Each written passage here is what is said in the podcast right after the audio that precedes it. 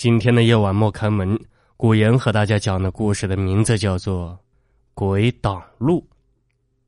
九十年代那会儿呀，大部分人的生活水平基本还处于温饱的阶段，还没有所谓的市场经济，所以在那个年代的人，稍微有点经济头脑的，小打小闹做点生意，基本上都还混得不错。张文书在九几年那会儿呀，还是个毛头小子，他家在农村。整天是游手好闲的，不务农业，又不工作，有事呢没事就到处的瞎晃。眼看着年纪也不小了呀，也娶不上媳妇，家里人实在没办法呀，就托县城里的亲戚关系，好不容易找了个货车押运员的生计，让他先跟着师傅学，总算是个技术活呀，将来拿个执照也不愁吃不上饭。因为张文书那会呀，年纪也就二十来岁。正是闲不住的时候，坐货车押运正好也符合他的个性。整日在路上奔波，虽然辛苦，但比起干农活来说，可以天南地北的跑，很是自在。于是就跟着师傅慢慢学起了开货车。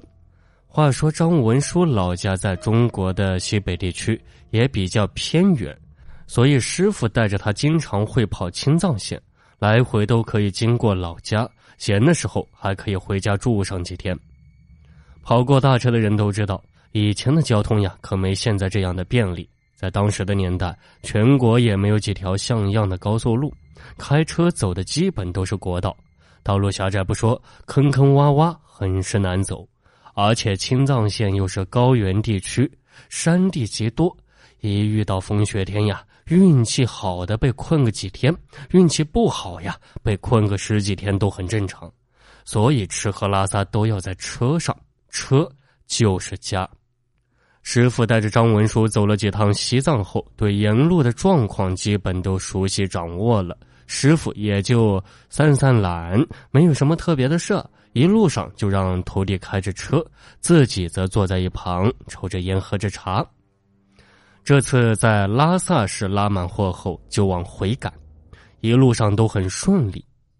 这天晚上大概是近十二点左右了，车已经开出了林芝地区，这里人烟罕至。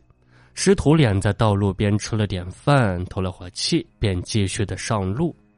因为山路崎岖，货物又重，所以走得很慢。张文书年轻力盛。半夜开车从来不犯困，眼力又好，所以师傅很放心，就在旁边呼呼大睡。走着走着呀，他看见远处有个穿红色衣服的人在路边招手。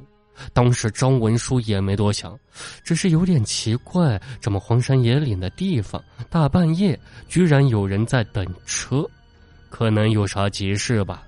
从穿着打扮上再仔细一看。还是个女的。当时的年代，人们普遍都很朴实，路上遇到半路拦车搭车的，都会停下来问问。如果顺路呀，基本都会带上，也没有收钱的意识，方便别人也是方便自己嘛。张文书缓缓把车停下，摇下车窗就问道：“大妹子，这么晚了，你要去哪呀？”只见那红衣女人手里拿着张纸条，上面写了个地址，字是鲜艳的血红色，在昏暗的灯看下去显得格外的刺眼。上面的地址写的是在临县的一个县区。再想具体问问，那女子含含糊糊说了几句听不懂的藏语，手指前方，看着很着急的样子。张文书的心肠也热，随口就说呢：“那上来吧，我们也顺路。”说着，指了指车门，意思让女人上车。那女人点了点头，拉开车门就上来了。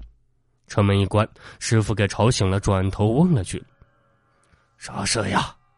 张文书随口就答道：“啊，有个藏族的女的要搭车去临县去，我想着顺路就把她带上了。”说着，大拇指朝后指了指。师傅一愣，回头看了一眼，一脸诧异的说道：“后面哪来的人呀？你是不是做梦呢？”张文书听师傅这么一说，先是一愣，急忙的从后视镜往后看，确实有个女人坐在那呀。哎，咋师傅说没有呢？就说道：“师傅，你没瞅见吗？不是在那坐着吗？”说着又朝后指了指。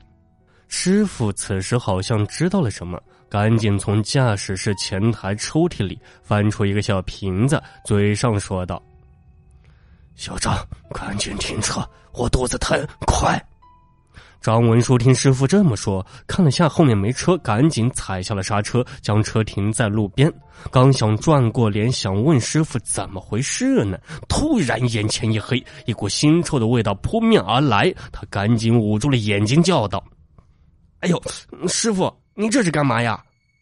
师傅则跳下了车，拉开了车门，朝车内剩下的黑狗血洒在了车内，嘴里不断的叫骂着：“赶紧滚！”随即又跳上车，对着徒弟说：“快开车！”张文书此时也吓傻了，擦掉眼睛上的秽物，一脚油门就朝前开。说也奇怪呀，眼睛虽然糊满了秽物，可这会能看前面的路，怎么感觉跟之前不太一样了呢？道路变得狭窄了不说，前方不远处就出现了一个急转弯。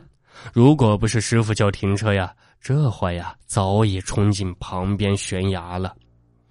想到了这，他头皮一阵发麻，冷汗不禁从额头上簌簌直流。自己刚才明明记得这条是笔直的大道，怎么会变成这样呢？正不知所措，又想起车后的女人，朝后视镜看去，哪里还有什么人呀？借着车内昏暗的灯，只看到后座上留下的带血字的纸条，早已不见踪影了。师傅也惊得不轻，缓了几口气才说：“你刚才拉的不是人呐，是路边的孤魂野鬼。我一听你说这大半夜的有人拦车，肯定不对。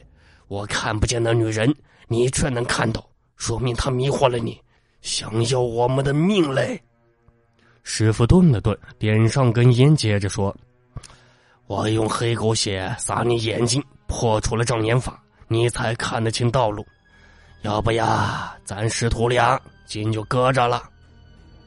张文书这才反应过来，刚刚发生了什么事，后背的冷汗已经湿透了衣服，呆愣半晌才缓过了劲来，仔细回忆了一下之前的情景，自己好像确实没看清那女人的脸，只记得她身穿一件暗红色的衣服。